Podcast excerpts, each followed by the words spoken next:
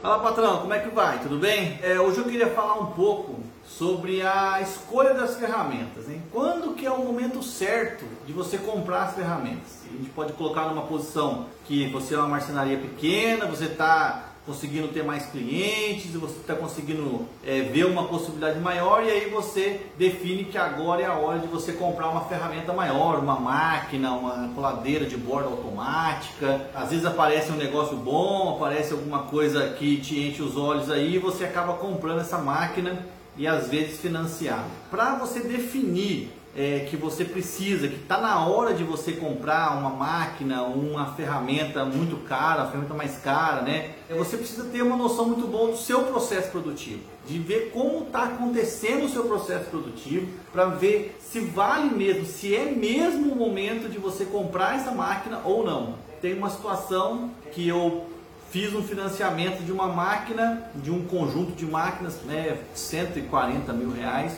financiado pelo BNDES consegui um financiamento muito bom. Na época estava mais fácil de conseguir o financiamento, fiz pelo Finame na época, parcelei lá numa cacetada de vezes lá.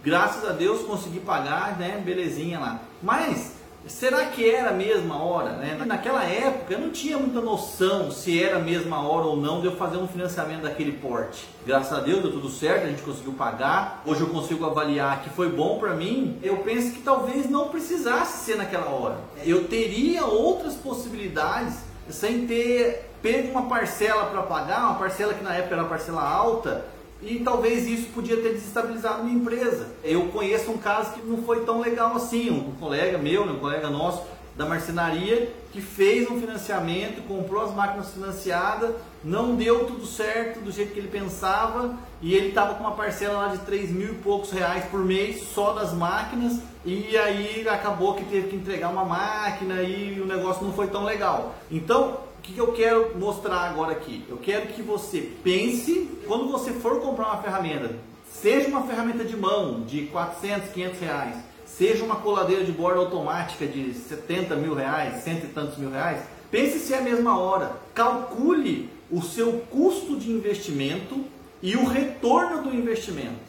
Né? Você vai descapitalizar um tanto, você vai entrar no financiamento, você vai é, pegar uma responsabilidade que talvez não seja a hora. Você pode terceirizar, por exemplo, aquele serviço e testar por um tempo até você ver, não, beleza, eu estou conseguindo manter isso aqui, essa máquina é mesmo boa para mim, é mesmo necessária para mim, então agora eu defino que vale a pena. Porque a gente precisa pensar na paz mental. Eu falo muito de paz mental. Por quê? Porque a gente pode pensar em paz espiritual, que você vai lá e faz suas orações e tal, não quero entrar nesse mérito, mas eu quero falar da paz mental. A paz mental é, aquilo, é, é, é aquela paz que você tem porque você não tem preocupações que vêm de fora. É, você não está devendo nada para ninguém, você não tem que sair correndo o mês inteiro para poder pagar uma mensalidade, você não tem que é, vender mais barato ou aceitar uma pressão do cliente porque você tem uma dívida para pagar e precisa vender. Então, quando você não se amarra nesse tipo de coisa, você tem liberdade para poder escolher se a venda está boa ou não, se você vai vender ou não. Você vai ter paz mental. Então, essa é a dica.